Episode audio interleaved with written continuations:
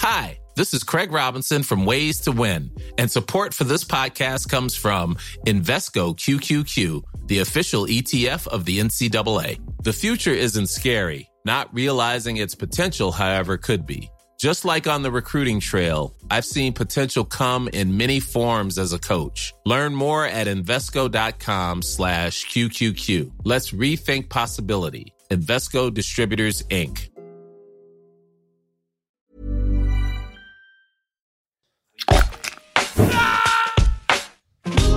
Alto Parlante, tu podcast de política. Te decimos las cosas como son. Al micrófono Pablo Marín y Arturo Aramburu. Comenzamos. Bienvenida, bienvenido. Me da muchísimo gusto arrancar en este juevesito contigo. El día de hoy tenemos mucha información. Mi nombre es Pablo Marín, me acompaña Arturo Aramburu. Bienvenido. Gracias. Experimentando nuevamente con tomas. eh, con formatos los, nuevos. Los de YouTube se van a dar cuenta.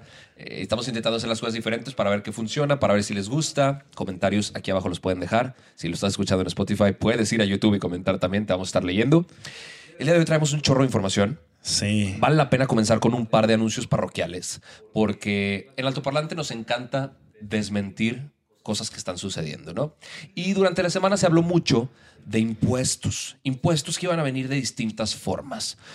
En un principio se dijo que iban a empezar a poner impuestos a las propinas. Y obviamente toda la gente se dejó ir sobre. Morena para decir cómo es posible que estén intentando poner impuestos sobre cualquier ingreso que pueda tener cualquier persona se desmintió, fue completamente falso. Fue una campaña que no provino de Morena, sino pues alguien la, la insertó De por ahí. desinformación, básicamente. ¿no? Exactamente. Que de por sí es una estupidez, ¿no? Porque, a ver, de arranque, hay muchos países en el mundo en donde las propinas, de hecho, están prohibidas. Porque Exacto. las propinas surgen de que se, se le paga mal a la gente, específicamente a la gente que trabaja en restaurantes. Entonces, por eso, como que para equiparar un poco lo mal que se les paga, surgen las propinas. En otros lugares dicen, no, preferimos pagarles lo justo y que las propinas no tengan que existir. Exactamente. Y obviamente, pues los productos cuestan un poquito más para que esto sea de una manera justa. Pero en fin, Exacto. qué bueno de, que eso fue después de todas las críticas que hubo, fue completamente falso. Se habló después de un impuesto a, a fumar en coches privados. Después se dijo que no, que no era un impuesto, que era una multa. Una prohibición. Eh, y era una iniciativa, esto sí fue real. Esto era una iniciativa de Ricardo Monreal, que la intentó subir para que se discutiera en la Cámara de Diputados. eh, y de- después de las críticas, Se desestimó. pues se, se echó para atrás. Y a ver, Pablo y yo hemos platicado más de una vez, y es algo que discutimos constantemente, cómo hay ciertos actores claves que están intentando ver de qué temperatura está el agua, avientan una piedra, ven cómo reacciona la gente. Si, re- si no reaccionamos lo suficiente, la impulsan un poquito más. Si la gente critica y reacciona mal, se desmienten Sí. y se echan para atrás. Sí. Esto justamente pasó y ha pasado más de una vez, ¿no?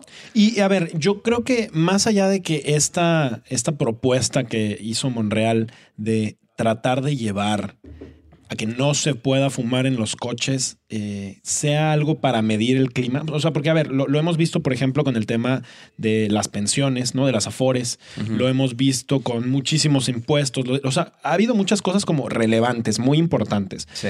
Pero esto me parece que es un tema en donde, pues realmente, simplemente fue un mal cálculo, ¿no? O sea, creo que. Fue un mal cálculo. Creo que pues fue, se le ocurrió. Ahora- personalmente no me parecería mala idea. Eh, creo que el, el fumar en un coche, el que va manejando, puede distraer, podría además, eh, o sea, En otros países intentaron ju- justamente justificar Exacto. el multar por fumar en el carro porque distrae al conductor y puede provocar accidentes, Accidentes. o demás. Eh, pues acá ya, ya se echó para atrás. Ahora, nos sorprendería, ¿eh? hay presidentes, de hecho, Santana eh, puso un impuesto a las ventanas. A las- al número de ventanas que tuvieran en cada casa, justificándolo como las, las casas que tienen más ventanas tienen más riqueza, porque son las más Claro. grandes y demás. Ahora, nada más para terminar el tema de los impuestos, algo a lo que le tenemos que prestar atención y en altoparlante lo vamos, le vamos a seguir la pista para llevarte la información.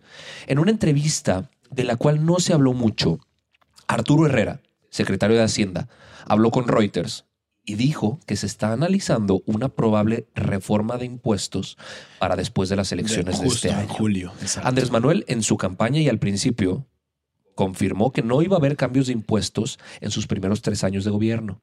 Ya sabemos que ellos, en cuanto el plazo cumpla, van a poder hacer y deshacer sin argumento que justifique que ya, que Claro. sin desdecirse vaya. Claro.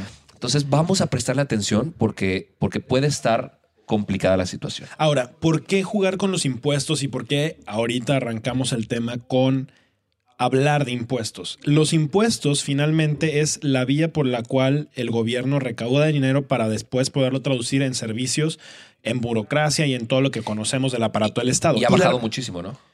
que ha bajado muchísimo. La recaudación de impuestos después de la pandemia.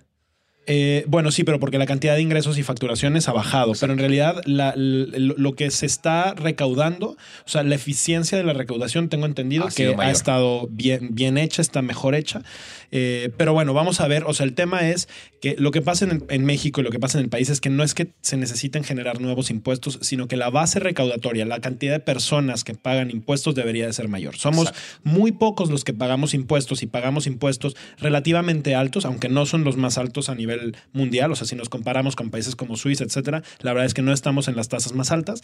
Pero obviamente, pues sí, si te comparas con Suiza, no estamos en Suiza, no vivimos en Suiza. Sales y está lleno de baches, tienes que contratar seguridad privada, tienes que estar blindando tu casa para que no te roben. Y todo eso al ciudadano le cuesta. Exacto. Y son cosas que allá no tiene que invertir la gente porque eso está proveyéndolo el Estado. En fin, eh, Totalmente ya nos meteremos hacia eso. Ya nos vamos a meter en cuanto se hable un poquito más de esto. Seguramente lo vamos a, la- lo vamos a comentar por aquí. Ahora, noticias no tan parroquiales, pero que ayer estuvieron inundando las redes sociales. Seguro no es un tema nuevo para ti ahí en casa. Seguramente lo viste y seguramente ya también tienes tu opinión al respecto. En Nuevo León la cosa está ardiendo. Oye, sí, ¿qué tal? La campaña en Nuevo León ya, aparte de que es una de las campañas más largas, porque el Comité Estatal Electoral así lo, lo permite, es una, una campaña de más de 90 días. Pues ayer nos dimos cuenta que el tema de la, la guerra sucia, eh, la empolvadera y el lodazal ya está fuerte. Sí. Ayer, para platicarles por si no saben de esto, el candidato del PRI, Adrián de la Garza, eh, tuvo una rueda de prensa y reveló que a sus manos había llegado un video de forma anónima, eh, bueno, de una mujer que quiso permanecer anónima, en el que se muestra a Clara Luz Flores, que es la candidata de una coalición en la que está Morena, Partido Verde, Partido del Trabajo y Nueva Alianza, eh, platicando con un personaje. Este personaje es nada más y nada menos que Keith Ranier. ¿Quién es Keith Ranier? Pues Kit Ranier, hoy se sabe que además del líder de Nexium, que es esta organización en la que eh, pues Clara Luz al parecer también participó. Ojo, este video, esto es algo interesante, pero este video es un video viejo. Este es un video que Exacto. lleva por lo menos seis años de haberse grabado, cinco años por ahí, eh, y que ya había salido. Ahora se vuelve a sacar, aprovechando obviamente el tema electoral, obviamente aprovechando la, la candidatura y que en la mayoría de las encuestas Clara Luz va a la cabeza y lo saca justo después de que Clara Luz le increpa a Adrián de la Garza que había sido corrupto y que había muchas cosas por las que tenía que pagar. Justo el día anterior a que sacara él el video. Obviamente a él no le gusta el asunto y eh, es cuando saca el video. Kit Ranier hoy está condenado a 120 años de prisión y sí, efectivamente ella aparece en el video en una entrevista que por cierto eh, dura una, una hora veinte. conversación. Es una conversación, tú y yo lo, lo- lo vimos completo el, el video. Eh, la verdad es que es un video muy interesante. Este tipo, digo, no, no logró lo que logró por casualidad. Es, es horrible muchas de las cosas que hizo, pero evidentemente es un, tipo, es un tipo brillante, con mucha labia, con cosas muy, muy interesantes. Pero pues obviamente el que sea un delincuente eh, hoy lo hace estar en la cárcel. Claro. Mi pregunta, y la pongo en la mesa, me gustaría escuchar tu opinión. El que Clara Luz haya estado sentada con un delincuente, la hace una delincuente, la hace una criminal. Eh, ¿Tenía manera de saber ella que él eh, hacía ese tipo de No, cosas? por supuesto que no. Y, y yo, yo creo que eh, la discusión se centra un poco más en el, en el error de cálculo que hubo en una entrevista que tuvo Clara Luz con Julio Astillero, en el Claro. que ella negaba que había conocido a este personaje. Ha- Hace tan solo un mes. Hace, sí, Claro. o menos, unos tres semanas. Sí. Entonces, definitivamente ese es un, un- un muy mal cálculo que dejó mal parada a Clara Luz. el día de ayer. Ahora, el que exista ese video no muestra una que fuera muy cercana a él. Sí, de hecho, al la- principio de la entrevista, al principio de la conversación, él le dice, oye, platícame un poco de ti porque no conozco lo que haces. No sé bien Eh, lo que sé, haces. No sé bien dónde- de dónde vienes. Eso habla bien de un ella. poco. Pues eso Por lo menos, ¿no? la limpia quizá un poco por Sí. ahí. Eh, ahora, la respuesta tardó mucho en llegar de la, de la, Candidata. de la candidata, casi siete horas, ocho horas No, más, después, sí. o más, diez horas después de que se publicó el video. Una respuesta que, que pa- para Tardía. tardía y personalmente no creo que fue lo, mejor que se pudo haber hecho. Eh, pero a ver, el, el punto final de, la- de- de- de- de este tema creo que es qué mal que la campaña el día, al día de hoy, faltando más de dos meses para la elección, ya esté entrando pues en la guerra que no abona absolutamente nada para nosotros. En vez de hacernos ver por quién deberíamos votar, Claro. lo que intentan hacer Ándale, salud. es hacer, hacernos ver con COVID. cosas de este tipo por quién no deberíamos votar pues, se- se- según su, su criterio, ¿no? Claro, creo que esto, lo, lo que a mí me parece muy delicado, y digo, este Nuevo León es un ejemplo, sabemos que nos escuchan de muchísimos estados, pero lo queremos hablar porque es un ejemplo de cómo ahora eh, aumentaron la cantidad de indecisos. O sea, los ciudadanos hoy estamos en un punto en el que no sabemos por quién votar, y, y lo sé porque muchos de ustedes nos han escrito, nos escriben todo el tiempo y nos dicen, ok, ya entiendo por quién no, no debo votar pero no sé por quién votar. Y ese es el tema. Y- Exacto. Y, eh, por eso estamos haciendo este ejercicio.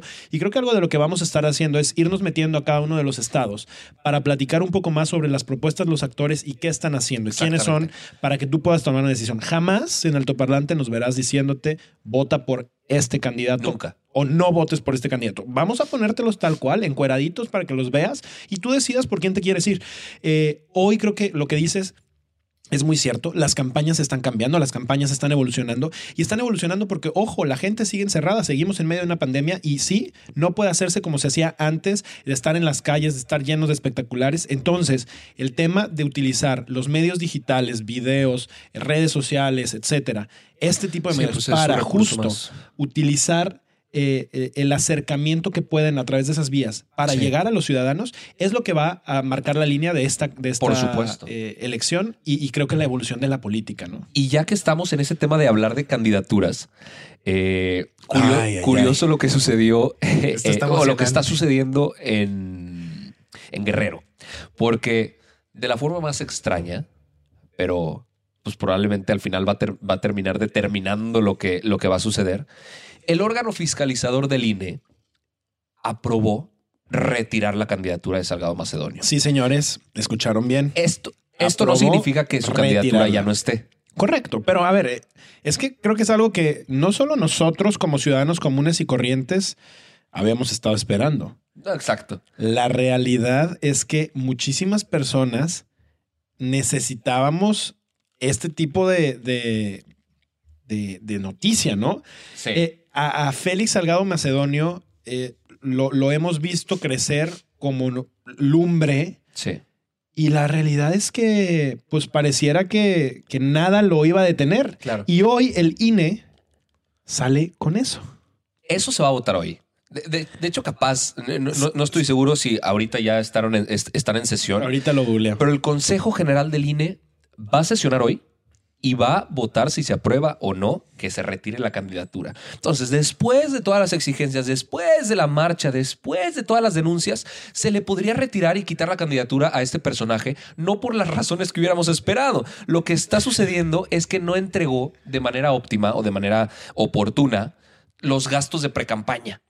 Entonces, Algo así de como esa es una regla que, que tiene el, el INE, si no lo cumples, Va para atrás. va para atrás. Entonces, no por las cosas y las razones que esperábamos, pero probablemente se va a ir la candidatura de ¿Crees- Félix Salgado Macedonio. ¿Crees que, pensemos mal, ¿no? Eh, Nos encanta, pero ¿crees que esto esté orquestado más que solamente por eso, sino por encontrarle un huequito para echarlo para abajo? Puede ser. Puede ser, pero si así sucede, mira, ¿Qué importa, no? celebramos. Sí. Celebramos sí. desde altoparlante y ojalá así sea. Quiero, quiero pensar y, y quisiera, pref- prefiero pensar que en nuestras instituciones, una institución como el INE es tan fuerte que es capaz, por los criterios que por ley se tienen que sostener una candidatura, lo sostendrían y que por esos mismos criterios que no podrían sostener una candidatura, lo bajarían. Exacto. Y quiero pensar que el, el INE sigue siendo o está tan fuerte como para bajarlo y eso es lo que Exactamente. me gustaría creer. Oye, yo traigo, fíjate que un tema. Porque Échale, échale. el día de ayer, eh, Bueno, uno, el presidente de Bolivia, a quien le dieron golpe de Estado, Nadie por habló de eso, cierto. ¿ah? Eh, y ayer no se habló porque prácticamente lo de Clara Luz eh, acaparó el tema, Sí. pero estuvo en México. Pero eso no fue casualidad. Y resulta que empezaron a hablar sobre un tema que de hecho hoy en todas las ocho columnas de todos los principales periódicos del país se habló mucho. Y es que AMLO quiere irse sobre las minas de litio. Y probablemente muchos de los que están en casa dirán, bueno, pero pues es que el litio, ¿Qué O sea, pues ¿para qué sirve el litio? Yo no consumo litio. Pues, ¿qué crees? Todo lo que tenemos ahorita alrededor, esta computadora, eh, Por donde esa nos estás viendo, cámara, de hecho. tu celular, eh, la mayoría de las cosas que utilizamos utilizan baterías de litio. Las baterías de litio desde el 2000, 2012, etcétera, empezaron a descubrirse que eran mucho más eficientes que las de carbón y entonces el precio, el precio del litio, fíjate, en 2002 se cotizaba en 1.590 dólares la tonelada métrica. En diciembre del año pasado, o sea, hace unos meses, se cotizaba ya en 7.150 dólares la tonelada métrica. Y hoy en día, en febrero, de 7.150 dólares que estaba en diciembre, ahorita está en 8.500 dólares, cerró en febrero. Entonces, esto abrió inmediatamente la conversación para decir, oye, aquí hay una minita de Claro, oro blanco que le llaman a litio. Y pues hay algo bien interesante y probablemente ni ustedes ni, ni muchas personas lo sabíamos. México tiene el yacimiento de litio más importante del mundo descubierto jamás. Y se, se encuentra en Bacadehuachi y está en Sonora. Hoy ya hay empresas chinas, empresas canadienses, empresas japonesas explotándolas con conce- concesiones. Y Andrés Manuel, como, como no deja de ser costumbre, lo que dijo fue, pues probablemente pongamos cartas en el asunto y en una de esas casi casi les eh, quitamos las, Las concesiones, concesiones. y nosotros nos encargamos de hacer eso. Obviamente inmediatamente salieron las personas, los, los voceros de las concesionarias Claro. y dijeron, señores, lo que el presidente está proponiendo es Una aberración. peligrosísimo, porque además de que es un, un material que es muy inestable, es muy difícil de hacerlo y, y nosotros lo estamos haciendo por primera vez en la historia de la humanidad, este tipo de extracciones. No, el gobierno mexicano no tiene personal técnico, no tiene la tecnología y no tiene la capacidad de hacerlo. Sería absurdo pensarlo de esta manera. Y yo en ese sentido, pues comparto la visión. Sí. Y lo estamos viendo con Sí, un. Pemex que es ineficiente y que pierde dinero y que nos cuesta a ti y a mí todo el tiempo. Y lo estamos viendo con una CFE Hem- y lo estamos hemos viendo con hablado, todo. Hemos hablado de la única planta nuclear que tenemos en México y de lo mal que ha sido administrada y lo peligroso que puede ser tener eh, elementos de este tipo no siendo cuidadosos y resguardados de la manera correcta. Es, es un peligro inminente para la gente de la zona. Claro. Entonces, Y ahora, y empecé, si, si, si se acuerdan, empecé justo hablando de este tema de litio y dije algo sobre el presidente de Bolivia, que estuvo aquí ayer. Eh, Luis Arce Catácora, que es justo Lucho, le dicen. ¿no? el Lucho, el, el presidente de Bolivia, no sé si le puede decir ahorita ya expresidente, pues resulta que le dieron un golpe de Estado. Y muchas de las cosas que en Bolivia en este momento se están diciendo es que el trasfondo de ese golpe de Estado fue justo la explotación de litio. Y en específico, se dice, las malas lenguas dicen que eh, buena parte de eso fue orquestado por los intereses que de Tesla que están alrededor. A ver, el mundo hoy está girando hacia energías un poco más limpias.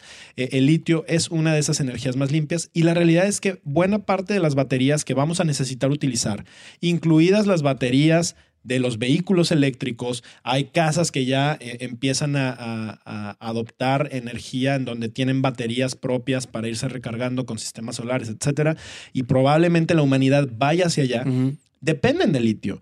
Bolivia es uno de los países que tiene las mayores reservas de litio en el mundo y eh, al parecer se, se empezaron a encontrar los intereses y pues obviamente los intereses del capitalismo y de las grandes empresas como Chocan. Tesla chocaban con los intereses del presidente Luis Arce, Lucho, y pues hoy ya no está en el poder y México le está dando asilo.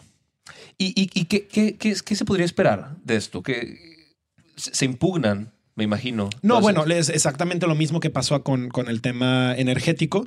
Si el presidente quiere hacer eso, tendría que indemnizarlos eh, por la inversión que han hecho, más la- los, los contratos de licitaciones que le dieron a las compañías canadienses, japonesas, chinas.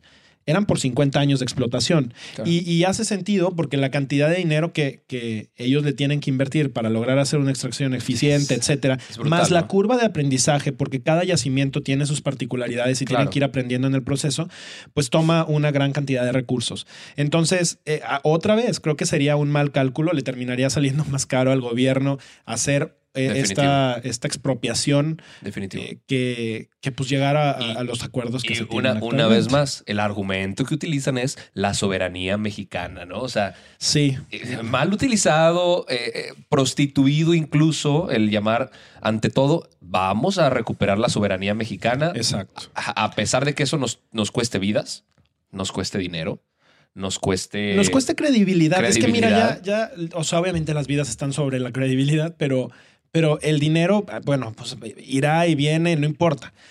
Pero la credibilidad que el gobierno pueda generar sí puede poner en riesgo mucha, mucho de lo que eh, Claro. los ciudadanos podemos llegar a producir. ¿no? Totalmente de acuerdo. Ahora, vámonos a otro tema, porque el, el episodio pasado hablamos un poquito del tema del ejército y cómo se les ha dado eh, bastante, bastante poder. Vimos que allá en casa pues les gustó el tema, no que les haya gustado, les pareció Les interesante. llama la atención. Les llama la atención y creemos que es algo importante de lo que hay que seguir hablando y no dejar de hablarlo porque, porque créanme que puede ser más grave de lo que parece. Vamos a hacer un recuento muy rápido de, de, de- de qué está militarizado en México. Con un pequeño aviso. Andrés Manuel, y lo hemos dicho, Andrés Manuel, desde su campaña, no esta, las anteriores también, y desde que entró al gobierno dijo, el ejército a los cuarteles, no más militares en las calles. Pues parece Sí. ser completamente lo opuesto. Un recuento que quizá va a ser un poquito más tardado de lo, que, de lo que quisiéramos porque son un montón de cosas. No vamos a entrar a profundidad, simplemente vamos a mencionar. La Guardia Nacional, que de principio iba a ser de carácter civil, Sí. hoy es de carácter militar. Y Andrés Manuel en su momento dijo, es de carácter civil, pero tenía sentados a ocho de Militares 10 a la- militares. Dices, nada que ver. El combate al huachicol, que hoy no ha tenido ningún detenido importante eh, ni ninguna solución realmente, fue a cargo de los militares. La custodia de pipas de Pemex cuando hubo desabasto de gasolina por los militares. El control de las fronteras norte y la frontera sur, sur, perdón, por los militares. La construcción del aeropuerto de Santa Lucía por los militares. La administración del aeropuerto de Santa Lucía por los militares. Hazme el favor, digo, a ver, la administración del aeropuerto, que normalmente se hace a través de empresas, porque finalmente es un servicio para usuarios, Claro. para consumidores, para ti, para mí. Hay tiendas, hay muchas cosas. O sea, intervienen tantas cosas que es estúpido que personas que se dedican a combatir administren este tipo de cosas. Totalmente de acuerdo. El aeropuerto de Tulum, la construcción nueva a cargo del ejército. Que es uno de los aeropuertos más grandes del mundo y donde más conexiones hay. La administración del aeropuerto de Palenque por los militares. La administración del aeropuerto de Chetumal por los militares. El parque del lago de Texcoco que van a construir por los militares. La construcción y la administración. La construcción de los cuarteles de la Guardia Nacional, que son un demonial de cuarteles. Son miles de cuarteles los que van a, a construir por los militares. Eh, la construcción de los dos tramos del- de dos tramos del tren Maya por los militares, las ganancias del tren Maya completito, no solo de esos tramos, a los militares, eh, la construcción de 2.700 sucursales del Banco del Bienestar por los militares. Perdón, sé que la lista es larga, pero vale la pena dimensionar de qué tamaño es el poder que se les Todavía, está todavía dando. no ¿eh? llegas a las aduanas. Ah, no, faltan un montón de cosas. Entrega de fertilizantes, distribución de libros de texto. O- o- Distribución de libros de texto. Por cierto, Andrés Manuel hoy dijo, no sé si eso está en la lista, pero hoy dijo que para le, le preocupa mucho la tercera ola que viene de COVID y que probablemente iban a utilizar al ejército y a la, marin- a la marina para distribuir vacunas. Ah, mira nomás. Mira nomás. Entonces Digo, agregamos si eso uno nos más. permite a los ciudadanos Oye. estar vacunados más rápido, qué bueno, ¿eh? Pues de sí. verdad, de verdad. Pues sí, Mientras no sí. se lucre políticamente con el asunto. Claro. Eh, los van a poner a plantar árboles también. Van a estar a cargo del programa de Sembrando Vida. Eh, van a capacitar a jóvenes de Construyendo el Futuro. A los jóvenes del programa, jóvenes, valga la redundancia, Construyendo el Futuro, algunos nos van a tocar capacitaciones por los militares. ¿Qué tiene que ver? Absolutamente nada. Remodelación de hospitales, distribución y, y vigilancia, obviamente de la campaña de vacunación que ya lo hemos, eh, ya lo hemos Ya hablado. Control de puertos, control de aduanas. Eh, los pusieron hasta limpiar el sargazo allá en las playas de, Ah, de Quintana Roo. Eh, la administración y las finanzas del ISTE. Imagínate tú. Eh, y bueno, la lista continúa. Creo que, creo que con esto es suficiente Sí, sí. para darnos idea de, de- de cómo va, de cómo va la cosa. Ya los pusieron también en custodia de las obras de Dos Bocas y créanme que no faltan ni dos semanas para que les se anuncie que también la administración y las ganancias de Dos Bocas van a ir para ellos. Y estamos ahí hablando de temas energéticos. Entonces, imagínate que el ejército ahora también controla temas energéticos en el país. Estamos viendo el crecimiento de un Estado que pone mucho de su poder en, eh, Sí, en finalmente temas militares. Y, y es muy preocupante. Y sé que ya lo hemos dicho, pero por favor, Pablo, repítenos una vez más cuál es el terrible peligro que hay detrás de empoderar tanto el ejército. Bueno, finalmente el ejército es en parte, podría ser un contrapeso para el poder supremo de alguien como un presidente que en algún punto pueda ir creciendo en su máximo poder. Si lo que el presidente hoy quiere hacer es comprar al eh, ejército para tenerlos de su lado, pues el riesgo está en que los ciudadanos finalmente dejemos de confiar. A ver, la- los ciudadanos ya no confiamos en nuestro gobierno. El ejército hoy sigue siendo una de las instituciones en las que más se cree, y digo entre comillas, porque en general los ciudadanos mexicanos no creemos en nada, ni en los políticos, ni en los empresarios, ni en, lo- ni en el ejército, ni en la policía, ni en las instituciones, ni en nada. Y es lamentable que dejemos de creer en las cosas que nos mantienen en pie o que nos deberían de mantener en pie. De acuerdísimo. Ojalá que esto eh, pues empiece a cambiar. Yo no creo que vaya a cambiar pronto y, y no lo creo porque pues hemos visto este mismo ejemplo de gobiernos muy del estilo de lo que está haciendo Andrés Manuel, que traen un manual perfectamente bien estudiado, que traen un manual perfectamente bien pensado y que básicamente con ese manual lo único que están haciendo es repetir los pasos de lo mismo que ocurrió ya en otros países con este mismo tipo de, de De acuerdísimo. estilos de, de gobernar. Gracias, gracias por no son de izquierda ni de derecha. Ojo, es un tema de populismo. No, es que lo, lo mismo lo hace un Bolsonaro, que es de ultraderecha, Claro. que lo mismo lo hace un Maduro, que es de izquierda, pero es una izquierda en donde lo que quiere hacer es hacerse el, más rico y más poderoso y dejar a los demás jodidos. La gente en Venezuela, y esto es, o sea, tenemos muchos amigos venezolanos, la gente en Venezuela está comiendo de la basura porque no hay comida, porque el gobierno no ha sido capaz de ser suficientemente eficiente para proveer los servicios básicos para sobrevivir. Totalmente y de no estoy diciendo con eso que México se convierta en un Venezuela. México se convertirá en un México más jodido si es que seguimos por la línea de centralizar todo el poder en una sola persona, en una sola institución, que es el, el ejército. Necesitamos que se generen instituciones fuertes alrededor y por todos lados. Fíjate, algo de las propuestas de Andrés Manuel en su momento también, y que dejamos de hablar de eso, era que se, se iban a llevar a todas las secretarías, a los diferentes estados. Buena o mala idea, Sí. eficiente o ineficiente, lo que tú quieras. No se ha hecho. Y por supuesto que no se va a hacer porque el poder sigue concentrado, ya no voy a decir en la Ciudad de México, en el Palacio Nacional. Ya los secretarios, ¿a cuántos secretarios conoces? ¿A cuántos ubicas? ¿A cuántos ves en los medios de comunicación Sí, hablando? ¿no? A nadie. Se ve a Andrés Manuel todos los días en la mañanera. Sus secretarios Están no son más que administradores, mal, mal administradores, Sí. que a nadie le importan. Necesitamos fortalecer a los administradores de esas secretarías, a esos secretarios, para que tomen decisiones, para que se sientan capaces y para que no solamente sigan instrucciones. De acuerdo. Ya veremos qué pasa. De acuerdísimo. Ahora, estamos siguiendo por aquí, para que sepan ahí en casa, la, la sesión ordinaria del, del Consejo General del INE.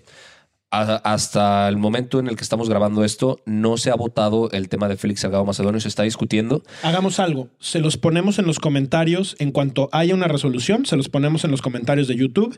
Así Exacto. que si en una hora está listo, seguramente será antes de que publiquemos el video. Exacto. Ahí les ponemos en qué quedó. Si Félix Salgado Macedonio se bajó de la contienda o lo bajaron de la contienda o si seguirá como el favorito del presidente. Vamos a ver, vamos a ver qué sucede. Se está discutiendo, se están presentando los puntos por los cuales tendría que, que tumbarse. Si son temas eh, que están en el reglamento, perdón, pero no hay razón alguna por la cual, Salvarlo. por la cual salvarlo. Oye, y un temita rápido, ya sé que ya nos llevamos. Eh, Morena y el PT están queriéndole hacer un juicio político a Lorenzo Córdoba Villalobos porque dicen que se está extralimitando en las funciones que Ah, pues tiene. tiene que ver con el INE. Y que Es- eso claro. finalmente pone en riesgo la imparciali- imparcialidad de las elecciones. Vamos a ver qué pasa. Esperemos que eh, pues eso no prospere, porque evidentemente Morena además está cometiendo muchísimas atrocidades, está cambiando a sus diputados de, de partido, está haciendo una serie de cosas que yo creo que el próximo capítulo les platicaremos, De acuerdo. pero creo que es todo por hoy. Es todo por hoy. Mil gracias por haber escuchado Altoparlante. Eh, mil gracias por haberlo visto también. Acuérdate de compartirnos, acuérdate de recomendarnos. De verdad, es un- una palmadita en la espalda cada que vemos que alguien nos recomienda. Sí. Gracias, gracias nuevamente. Te vamos a acompañar como todos los lunes y todos los jueves. Arturo Aramburu y Pablo Marín. Este fue Altoparlante, tu podcast favorito de política. Chao. Esto es todo por hoy, pero sin llorar. Estaremos de vuelta cada lunes y jueves en todas las plataformas. Si crees que alguien necesita entender las cosas como son, compártele este capítulo. Nos vemos. Normally, being a little extra can be a bit much, but when it comes to healthcare, it pays to be extra. And United Healthcare makes it easy with Health Protector Guard fixed indemnity insurance plans. Underwritten by Golden Rule Insurance Company, they supplement your primary plan, helping you manage out of pocket costs without the usual requirements and restrictions like deductibles and enrollment periods. So when it comes to covering your medical bills, you can feel good about being a little extra. Visit uh1.com to find the Health Protector Guard plan for you.